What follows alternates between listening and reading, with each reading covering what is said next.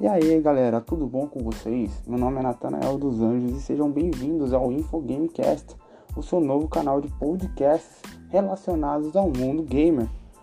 Antes de mais nada, galera, aproveita e já segue lá a gente lá no Instagram, nossa página InfoGameCast, né? InfoGameCast aí, minúsculo, tudo junto, tá bom? Para poder fortalecer e já ajudar no nosso crescimento. Hoje, o nosso tema nada mais é do que os preços abusivos dos jogos no Brasil, tá? Uh, é um tema bem delicado.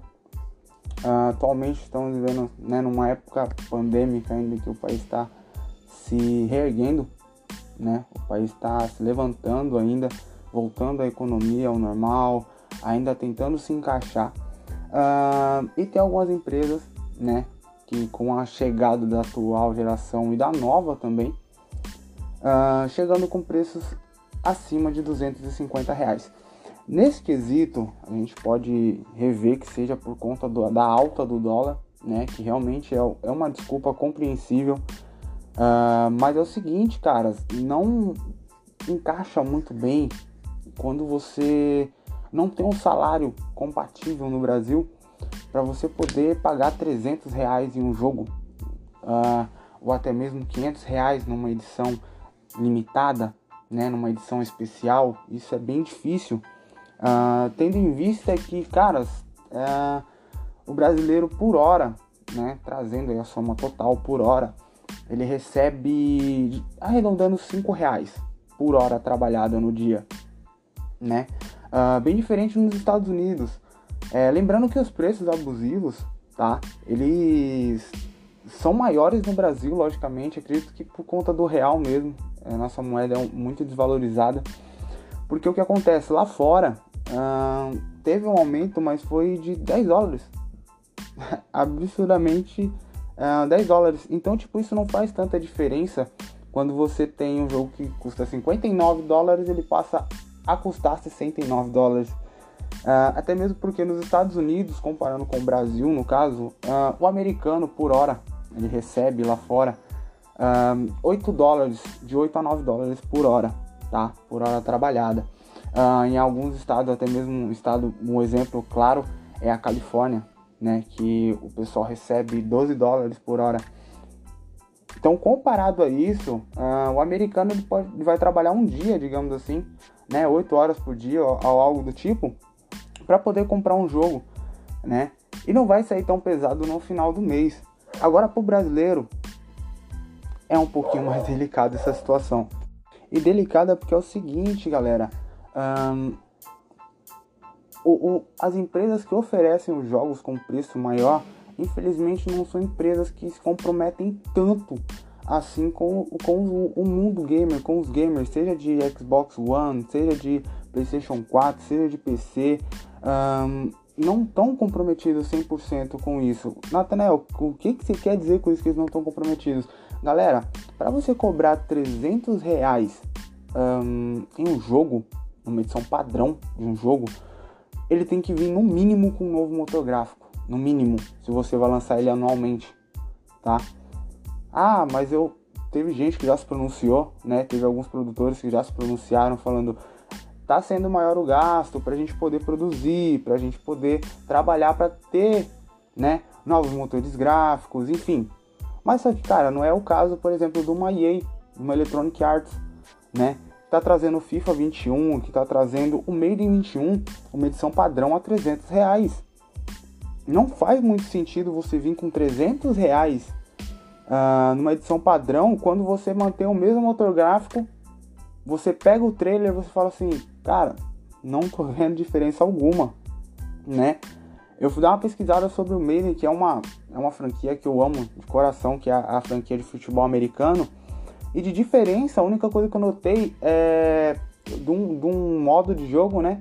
É Face to the Franchise, se eu não me engano o nome, em que você né, monta seu jogador e você consegue seguir com ele desde a universidade até, até a NFL. Só que é o seguinte, caras, hum, você tem esse modo, a única coisa que eles acrescentaram foi o quê? Agora você começa do ensino médio, você passa pela faculdade e aí você entra na NFL. Ok, é compreensível, mas cara, será que é válido você pagar 300 reais, você pagar 100 reais a mais, 50 reais a mais comparado ao preço da última versão por causa de um modo de jogo, é até difícil falar, né? Porque não tem, não tem uma explicação lógica para isso. Tanto se você for pegar o trailer do, do FIFA 21, não muda muita coisa pro FIFA 20, tecnicamente. É o mesmo autográfico, é o Frostbite, tecnicamente, entendeu? Então, no mínimo, cara, se você vai aumentar o preço, se você vai vir com um preço mais um preço novo para reajustar no mercado, somente no Brasil, uh, você tem que ter, né, um, um gráfico melhor, você tem que ter mudanças realmente significativas no game. Porque eu acho que o pessoal já está cansado, a comunidade já está cansada de ver é, games aumentando de preço, mas a qualidade continuando a mesma, sabe? É bem diferente, por exemplo, se você pega um Cyberpunk 2077, o jogo já foi adiado três vezes, né? E o jogo foi, foi anunciado em 2015, se eu não me engano. Assim que lançou The Witcher, eles já começaram a trabalhar em Cyberpunk 2077. Ele fala, ah, mas, né, é uma, é uma outra questão. Se esse realmente for o problema, é, deveria deixar de lançar jogos anuais, né? Seja de esporte, seja de seja o que for. Assassin's Creed aprendeu muito com essa lição. A Ubisoft aprendeu muito com essa lição, né? De lançar todo ano, de lançar todo ano, uma hora chega e estagna. O pessoal fala: "Caramba, isso de novo", né? É a mesma coisa do que eu vi ano passado, não mudou muita coisa. E isso acaba enjoando o pessoal, sabe? Acaba estagnando, acaba é, minando o gamer a ponto de falar assim, ó, chega, eu não vou mais comprar. Né? Que é o caso, eu acho que assim, se as pessoas se mobilizassem, né? E falassem assim, é, não vamos comprar um boicote, digamos assim, é, com certeza teria mudanças, né? Mas não tem como ter mudanças, por exemplo, quando chega a 300, 300 reais o game, uma edição padrão, e tem gente que vai lá e compra, sabe? E que é um dos mais executados aí uh, no, no Xbox, no PlayStation, sabe? Que é o caso do FIFA 20 aí, digamos. Então é bem difícil você ter mudanças assim significativas. Um exemplo, claro, que eu vou falar com comprometimento de gamer, onde eu quero chegar, é justamente o Cyberpunk 2077. O jogo foi anunciado uma pré-venda do jogo, né? Uh, por 250 reais. Caramba, e aí, Nathan? 250 reais. Ok, é compreensível. Só que é o seguinte, cara. Uh, 250 reais você tem o jogo, você tem uma capa dupla, você tem wallpapers, você tem adesivos e você também ganha um mapa de Night City. É uma edição de colecionador por 250 reais. Aí é justamente compreensível você pagar 250 reais, você vai lá e fala, opa, realmente vale a pena 250 reais, até mesmo porque pela produção do jogo. Se você pega gameplay, se você pega trailer de Cyberpunk 2077, ele é um dos jogos mais aguardados do ano.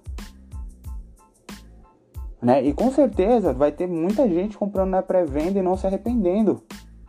Porque realmente esse é um comprometimento uh, que a empresa tem que ter com o gamer, um, um, um comprometimento que, por exemplo, a Rockstar até um tempo atrás continu, com, com, costumava ter esse tipo de comprometimento, porque né, o pessoal estava esperando GTA 6 é, ser anunciado, o pessoal anunciou GTA 5 para mais uma mais uma geração de consoles, mas acho que isso é temporário, né? Até mesmo porque eles não têm pressa de lançar, isso que me chama muita atenção, né? Tanto na CD Projekt Red, tanto na Rockstar, são empresas que simplesmente olham e falam, ok, vamos lançar um jogo. Anuncia o jogo lá em. Anuncia o jogo esse ano para lançar ele daqui 7, 8 anos, 9 anos. Sabe? Isso é comprometimento de você trazer uma coisa boa. Trazer uma coisa que as pessoas vão olhar e falar, caramba, cara, aquilo ali é um jogo que realmente vale a pena, vale aquilo que a gente está pagando, né? Ah, seja 250 reais, eu, acho, eu acredito, tá? E pro território nacional, 250 reais é um preço máximo, assim, tá bom? Porque se você pega um salário mínimo, o salário mínimo é de 1.200 reais, basicamente. Então é difícil, cara, você tirar 300 reais para você comprar um game, sabe? Uma edição padrão, uma edição padrão de um game. 250 reais entra no quesito, para mim o melhor exemplo foi esse que eu acabei de dar do Cyberpunk 2077. E assim, galera, é, não tô né, criticando a empresa, falando que a empresa não presta, nem nada do tipo. Não, na verdade a empresa realmente são empresas muito grandes, né? Que ganham nossa admiração com cada jogo que lançam, com cada jogo que anunciam, só que realmente precisam, em certos games, uh, ter um comprometimento maior. Em alguns, em alguns estúdios dentro da empresa, precisa ter um comprometimento maior com os gamers, sabe? Porque isso chateia muito quando você pega falando assim, meu, esse jogo aqui eu já não vou conseguir comprar por esse preço aqui sabe? Então isso é muito difícil, isso é frustrante para o jogador. Agora, por exemplo, se você pega as novas, a, a nova geração de consoles que vai vir, né? Xbox One e PlayStation 4, aí eu tenho medo, tenho muito medo como vão chegar esses jogos aqui no Brasil. Sabe, por 6 mil, 7 mil, 8 mil reais é fora de série. Ninguém vai comprar, sabe? E as pessoas que comprarem é realmente quem tem dinheiro, ainda mais visando o nosso, o nosso atual momento, sabe? Que as pessoas estão lutando para poder ter as coisas, para poder ir trabalhar, para poder ter a sua vida normal de volta. Isso é difícil no cenário atual, sabe? E, e não condiz com a realidade. Aí a Microsoft anunciou que vai vir, né, com o Xbox One S. Um, ah, o Xbox One S, o One S não, desculpem, o Series S, né? Xbox Series S que o Xbox Series S vai vir com um pouco mais barato que o Series X, né? Só que isso não, não encaixa muito bem também, porque assim, eu acredito que a melhor, a melhor forma que, que fizeram foi no caso da Sony, né? Em que apresentou o PlayStation 5 e apresentou o PlayStation 5 ao Digital, né? Um, que poderia ser feito também, que é uma edição que vai vir mais em conta né? E você não precisa mexer em nada, tipo de tirar alguma coisa da placa, de rodar jogos com qualidade inferior, né? Porque tem empresa que já tá com dificuldade de, de se encaixar 60, 60 FPS, né? Para essa próxima geração. Então, isso não condiz. Acredito que nessa teoria, tá? Um, para a próxima geração a Sony foi até inteligente mas só que a gente não sabe o preço que vai chegar ainda os consoles da, da próxima geração. Isso preocupa muito os gamers, muito. Preocupa porque é o seguinte, você quer ter um novo console, até mesmo porque na, na Amazon, lá fora, é, já deu o Xbox One X, o Xbox One S como descontinuado. Eles não vão mais fabricar os consoles. Ou seja, o foco vai ser total agora no Series X e no Series S. Só que se esses não consoles não vingarem, e se, se esses consoles não venderem, né, como é que a empresa vai reagir diante disso? Porque jogos ainda pro Xbox One, PlayStation 4, pelo menos pro Xbox One, né, é, vai ter aí pelo menos aí até uns dois anos, basicamente, né? Ainda mais porque você não sai tão prejudicado em comprar jogos quando você tipo tem tem acesso ainda ao Series X quando você for comprar, tipo, você comprou Assassin's Creed Valhalla, que é um dos jogos um, mais aguardados aí também, você tem um sistema de Smart Delivery, né? Em que você vai poder acessar ele também no console da próxima geração. É um método muito inteligente, né? Uh, mas com o preço que tá os jogos atualmente, vai ser bem difícil você chegar na próxima geração ainda tendo 4, 5, 6, 7 jogos. É bem difícil, tá? Uh, e é basicamente isso, né? O tema que a gente queria, que eu queria realmente abordar com vocês essa semana é o, os preços abusivos dos jogos, porque realmente para abrir o olho um pouquinho nesse termo, porque basicamente, caras, a gente precisa de uma atenção maior em relação a isso. Tipo, ah, lançou por 300 reais, caramba, eu preciso ter esse jogo. Ah, é por causa do dólar, né, e tal. Não, galera, se a gente, se o pessoal se juntasse e falasse assim, caramba, a gente não vai investir dinheiro assim para poder comprar um jogo, até mesmo porque o pessoal não tem tanto comprometimento assim com o gamer. O pessoal tá pensando somente em dinheiro, tecnicamente. Com certeza teria mudanças. Teria mudanças sim no na comunidade gamer mundial, falando assim. E acredito sim que em território nacional, dependendo da recepção que as pessoas tiverem referente ao, aos preços dos novos consoles, referente aos preços do, dos novos jogos que estão vindo agora, provavelmente um, a gente vai ter um, uma baixa, né, de preços assim. Acho um pouco difícil, né, mediante ao dólar agora, mas galera, é não fazer loucura, sabe? É, não fazer loucura, não partir para cima, tipo, nossa, eu preciso ter agora para ontem. Não, segura um pouquinho, espera, vê o que realmente, como vai ser, porque o pessoal também precisa se tocar que precisam se importar com os compradores, com os consumidores deles, com os gamers, né, que sustentam as empresas.